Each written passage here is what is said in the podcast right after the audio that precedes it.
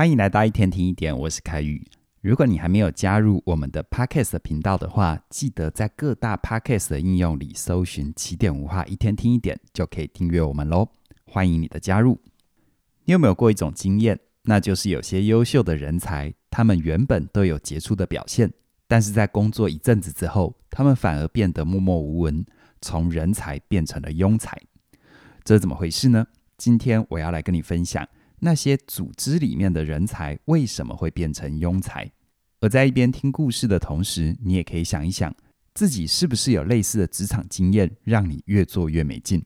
又或者，如果你是主管职，需要领导管理，你也可以思考怎么去重塑这些人才，帮他们发挥价值，为公司带来理想的成绩。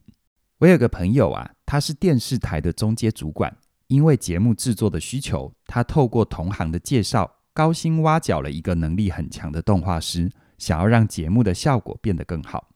一开始，这个动画师的表现确实不错，不但动画的品质很好，而且还给出了很多很有创意的想法。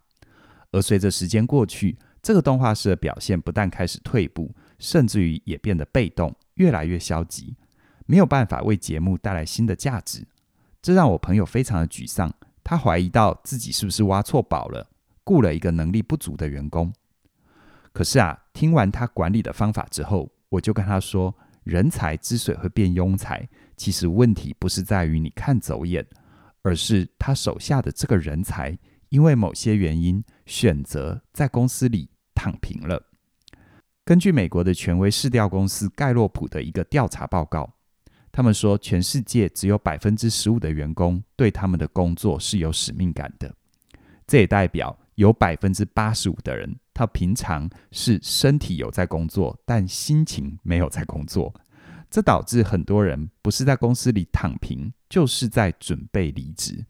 而听到这里，你是不是在想，如果在职场里躺平的文化这么普遍，那到底是哪里出了错呢？需要怎么调整呢？其实，在公司的经营上，有三件事情要多留意。才能够让员工愿意尽心尽力去发挥自己真正的价值。第一件事情就是，你的公司有没有交出权力呢？有些公司在营运的时候，主管因为顾虑很多，会亲自决定很多细节，让员工凡事都要跟主管的思维走，必须做到百分之百的服从。但是这种管理方式很容易会让员工变得太过依赖主管，习惯等待主管的指令。这样子长久下来，员工就不会有自己的想法。那些再优秀的员工也都会放弃思考，把主管当成是老师，就只想要服从命令。这样的方法不能说是错的，但如果你的公司所属的产业必须快速因应环境的变动，或者是需要进行创意的发想，那么就会需要主管交出权力，给员工一点缓冲的空间。让他们在面对细节的时候，可以自行决定要怎么处理，借以施展他们的能力，并且发挥思考的价值，让员工不再是主管的手脚，而是有带着脑子来工作的智囊团。再来第二件事情，你的公司有没有赏罚机制呢？也就是说，公司会不会根据员工的表现，给予一些相对应的回馈呢？这种赏罚机制听起来好像有一点势利。但背后要诉求的，其实是给员工证明自我价值的机会。因为当主管只在乎公司的稳定和利益，却忽略了员工的感受，这时候员工就会因为看不见自己认真工作的好处，不愿意去发挥他真正的实力。听到这里，你可能也会想：如果我就是一个中介主管，没有实际的人事处置权，那我有什么能力去做出赏罚呢？其实这里说到的赏罚机制，如果从狭义的角度来看，当然是指升迁加薪这种物质利益的交换。可是如果从广义的角度来看，赏罚也可以是公开的赞赏、口头感谢，让你的员工能够从里面得到回馈，对于自己的工作更有实际的认同感。同时呢，如果员工有表现不周全的地方，你也可以适时的去提醒，让他知道。这个主管是有能力区分优劣的，于是呢，想要表现得更好，获得进一步的肯定。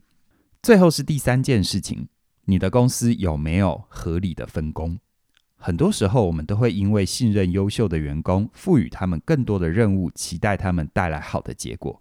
但是这种甜蜜的负荷，反而会让员工有一种不甘愿，觉得自己好不容易做完工作，却只是换到更多的工作，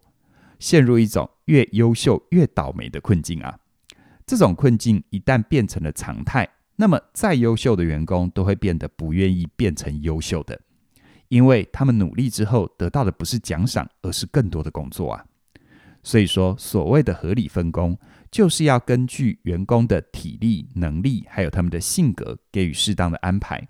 让员工在工作的时候可以稳健地完成任务。而当员工遇到困难的时候，如果你能够适时适地地提供支援，让他们看见你的在乎，你就会发现，员工不但会更愿意承担责任，他们对于公司也有更强的向心力，发挥真正的价值。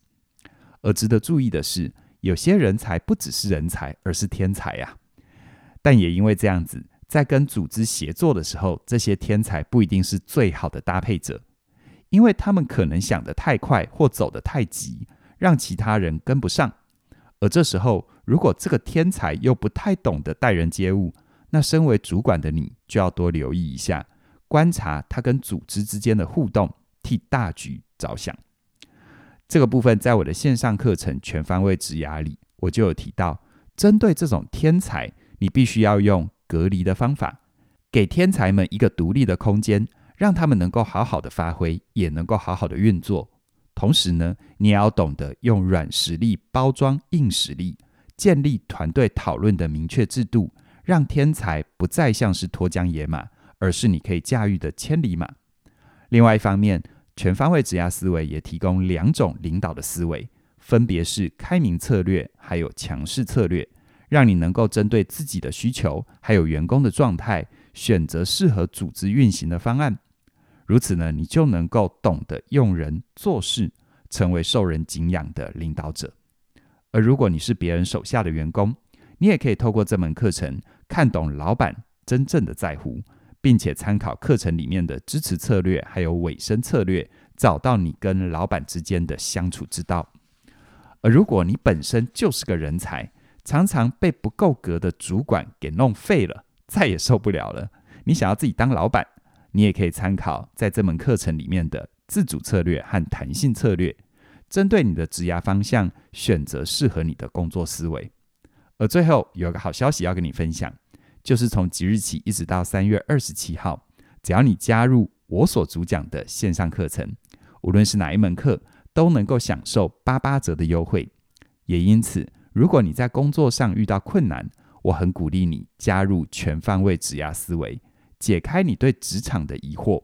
而如果你需要推广自己的专业、公众演讲的技巧，或者是生涯规划的方向，那么像是专业有价、自信表达力和过好人生学，也请你务必手刀加入，储备你的职涯技能。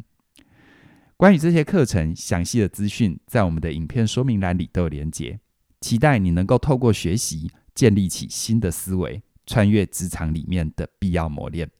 祝福你。那么今天就跟你聊到这边了，谢谢你的收听，我们再会。